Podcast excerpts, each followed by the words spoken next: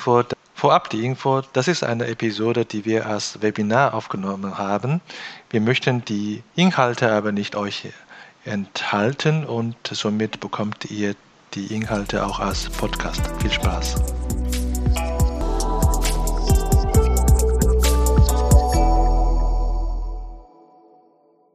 Willkommen zu China Hotpot, Podcast für deutsche kleine und mittelständige Unternehmen für den Erfolg im chinesischen Markt. Mein Name ist Xiaolong Hu, Ihr Gastgeber.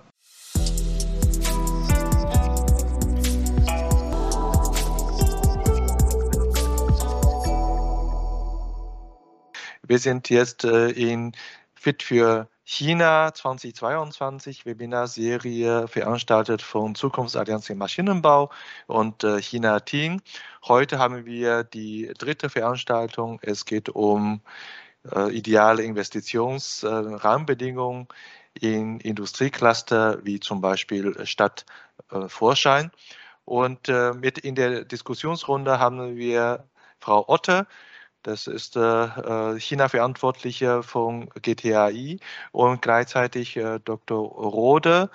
Und das ist der Repräsentant von GTAI am Standort Hongkong, zuständig für Südchina und Westchina. Und wir haben hm, Herrn Rom, Repräsentant von Vorschein in Deutschland. Und wir haben Herrn ähm, Herrn Pörschmann. Das ist Vor er ist Vorstand von Zukunftsallianz Maschinenbau. Und last but not least, wir haben heute hier einen anderen spe speziellen Gast, Herrn Georg Kraft. Ähm, da wir ihn noch nicht kennen, stelle ich äh, den Georg noch mal kurz vor. Georg ist äh, Senior Director von 3D Experience Consulting. Das ist ein Unternehmen von Dassault Systems. Georg hatte selber über 30 Jahre Erfahrung in dem Bereich äh, PLN und er ist Experte für Industrie 4.0. Äh, für Dassault System hat er seit einiger Zeit äh, die Aktivitäten um Aufbau und Industrialisierung von äh, Innovationszentren Zentrum und aktuell hat er auch ein Projekt laufen in Greater Bay Area, deswegen ist er in, in dieser Diskussionsrunde mit uns dabei. Ich freue mich auf die äh, Zeit mit euch. Und zuerst die Frage äh, habe ich an äh, Frau Otte. Ähm, ich, wir sind ja per Du, Christine. Und wie siehst du das äh, von der GTI-Seite, die aktuelle politische Situation äh, ist ja sehr dynamisch, lasse ich mich da so, so beschreiben. Äh, wie siehst du eigentlich die Rolle Chinas als Investitionsstandort für deutsche Unternehmen insgesamt?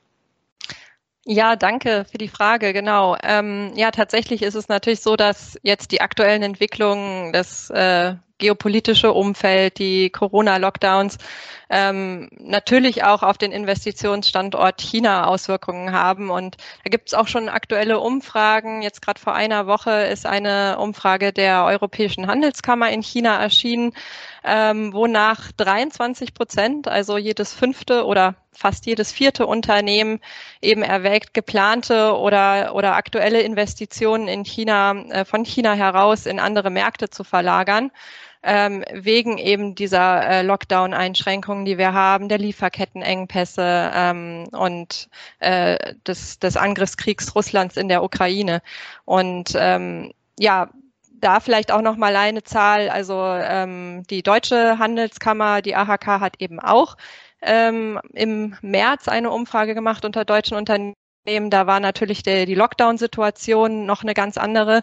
Ähm, und in, da haben aber auch schon die Hälfte ungefähr der, der befragten Unternehmen gesagt, dass sie sozusagen diese Logistik äh, Engpässe spüren und das eben auch ähm, ja, das auch äh, Auswirkungen darauf hat, äh, äh, wie sich jetzt äh, im, im Headquarter, im Mutterunternehmen ähm, man sich China gegenüber einstellt. Also das haben wir schon. Auf der anderen Seite, das war eben auch bei dieser äh, Umfrage der AHK sehr, sehr spannend, haben eben auch, äh, hat ein signifikanter Anteil der Unternehmen eben auch noch gesagt, dass man äh, auf der anderen Seite eben auch die Lokalisierung in China vorantreiben möchte. Also das heißt, das mag zuerst ein bisschen paradox klingen, aber gleichzeitig versucht man ja schon mit den Lieferengpässen umzugehen und eben sich dann auch äh, lokaler, unabhängiger ähm, äh, aufzustellen vor Ort. Das heißt, was wir auch sehen, ist, ähm, dass sich die Wirtschaftsräume in gewisser Weise abkoppeln, ähm, dass man in China vor Ort für China äh, produziert, in Europa vielleicht für Europa, ähm, in den USA für, äh, für die USA. Also das ist auch was, was, ähm, was man beobachten kann. Ein Trend, der jetzt nicht neu ist, aber der sich sozusagen durch Corona und äh, durch jetzt auch die Lieferengpässe und, und das geopolitische Umfeld eben auch verstärkt. Ja, danke für die äh, Antwort. Äh, ich verstehe, also abgekoppelt, mehr abgekoppelt und das ist ja so ein bisschen Paradigmen, führt mehr dazu, dass man eigentlich die lokale Kompetenzen noch verstärken soll.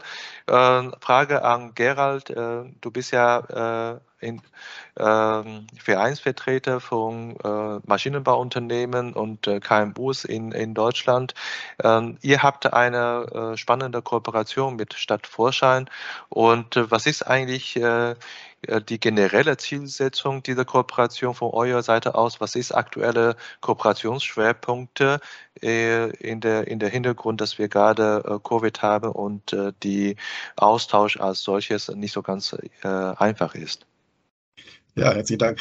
Ja, unser Interesse ist natürlich, also unser Netzwerk vertritt Unternehmen aus der Produktionstechnik, mittelständische Unternehmen, das heißt meistens so zwischen 100 und 500 Mitarbeiter, Spezialisten in ihrer Nische und zwar aus Mittel- und Norddeutschland. Und getragen wird das Netzwerk durch die größeren Systemlieferanten. Harting ist einer davon, Dr. Franke, Phoenix Contact, Lenze.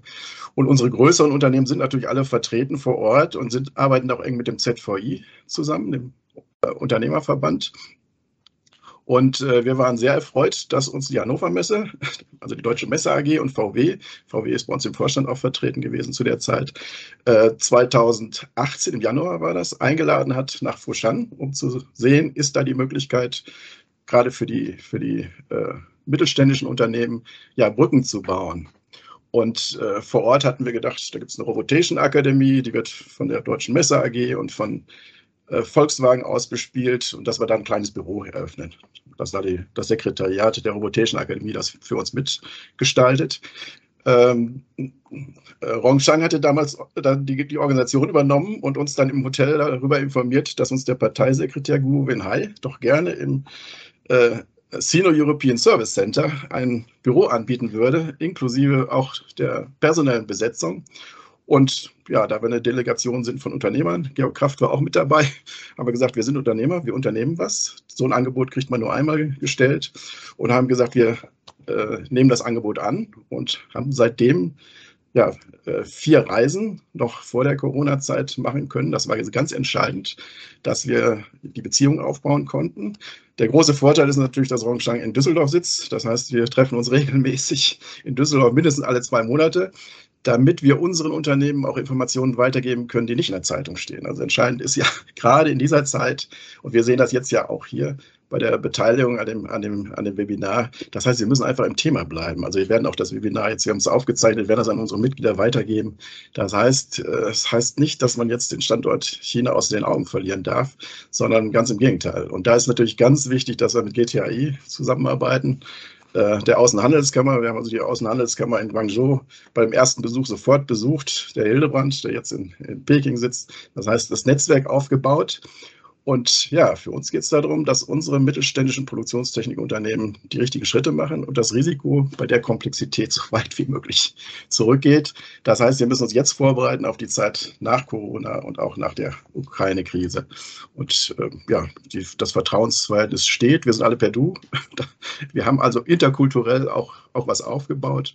Und äh, Georg, du wirst bestimmt jetzt ganz konkret von den Unternehmen auch berichten, was die Mehrwerte sind jeden Fall, also ich meine, die, das ist extrem wichtig. Ja, also von meiner Seite erstmal an alle Beteiligten. Ähm, das Netzwerk, persönliche Kontakte, das ist das, was letztendlich diese, Reisen ermöglicht haben, ist eigentlich der, das A und O. Wir sind ja in China vertreten, wir haben selbst eine, äh, in Shanghai unseren äh, asiatischen Hauptsitz. Wir haben über 1200 Mitarbeiter in, in China, also ist ein sehr interessanter Markt für uns.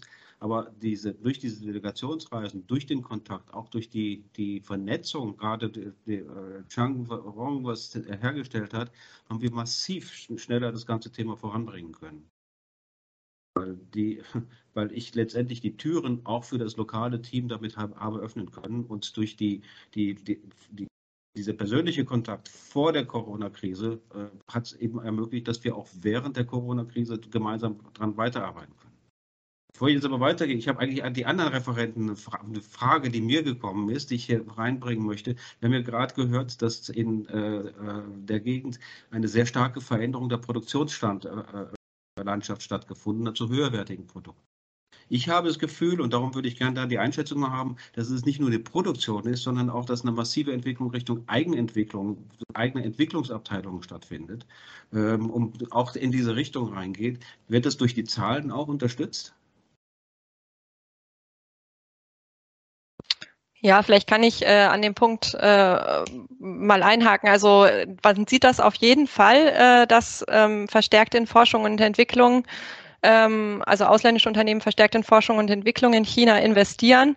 Das, das zeigen die Umfragenergebnisse, unter anderem eben auch diese Frühjahrsumfrage, der, die, die Blitzumfrage der AHK, ähm, wo eben auch nochmal rauskam, dass äh, ja 23 Prozent, also eben auch äh, ungefähr ein Viertel der Unternehmen plant, weiter in R&D vor Ort zu, zu investieren. Also das sieht man in den Zahlen schon und wir haben es ja auch gesehen vorhin bei der, bei der Vorstellung der Studienergebnisse, ähm, sozusagen, welche Kraft international da auch dahinter ist. Äh, China meldet äh, weltweit die meisten Patente an ähm, und ja, da, da haben wir natürlich regional sehr, sehr starke Unterschiede, wie wir auch gezeigt haben, aber das ist schon was, was man was man natürlich äh, sieht, ähm, dass da mehr in Eigenentwicklung geht. Und auch die Pläne der Regierung äh, sagen ja auch, man möchte unabhängiger vom, von ausländischen Komponenten werden. Ähm, ja, und insofern zum Beispiel in der Medizintechnik gibt es bestimmte Local Content Anforderungen, dass ein bestimmter Teil der, der Produkte lokal beschafft werden muss.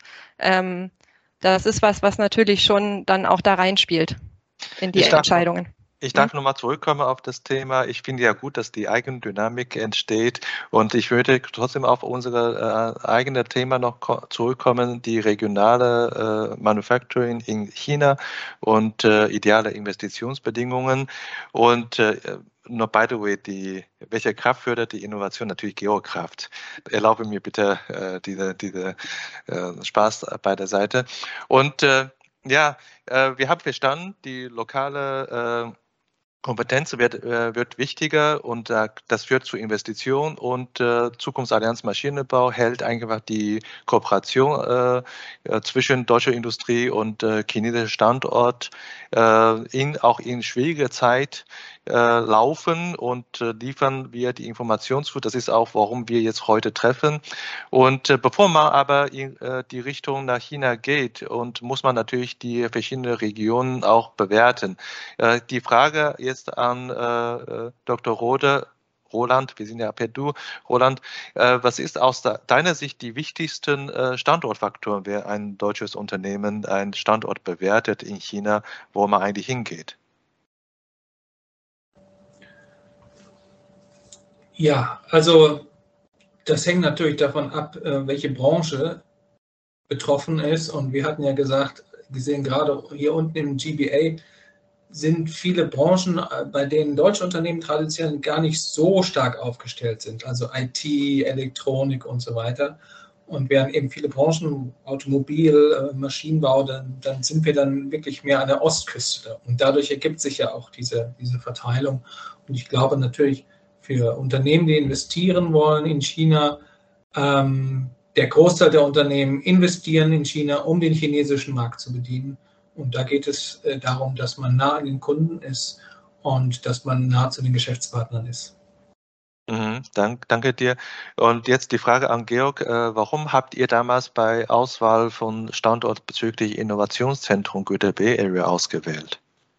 Ja, ist genau das, was ich gerade sagte. Wir haben mehrere Innovationszentren äh, bereits in China, die wir aufgemacht haben.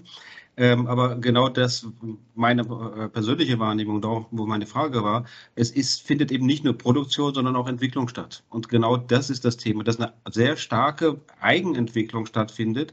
Und ich glaube, dass es wichtig ist, diese Brücke genau aus diesem Grund heran, äh, auch anzunehmen, nicht nur die Möglichkeiten zu sehen, billig produzieren zu lassen, weil billig Produktionsland ist auf Dauer auch China nicht mehr, sondern auch als Innovationstreiber mit, mitzunehmen ist und da Kooperation zu haben und davon gegenseitig zu nutzen. Und ich glaube, dass es ganz wichtig ist, in, in diesem Zusammenhang wirklich äh, auch, auch die, die, diese Verbindung zu haben, damit man nicht abgehangen wird. Also da, das ist, wird, ist eine schwierige Herausforderung. Auf der einen Seite Wissenstransfer und äh, äh sicherzustellen, dass, dass, dass das Kern-Know-how wirklich bei den Firmen bleibt, aber auf der anderen Seite eng zusammenzuarbeiten und nicht äh, einfach irgendwann äh, in die Situation zu kommen, sagen, naja, wir machen sowieso alles, wir brauchen euch gar nicht mehr. Diese Abhängigkeit äh, wird es nicht auf Dauer geben, wenn wir nicht auf, auf Augenhöhe miteinander diskutieren können. Da müssen wir natürlich auch die Stimme von der chinesischen Seite hören. Das äh, ein Investitionsprojekt ist ja wie in die Ehe zu gehen. Da gehören immer zwei zu.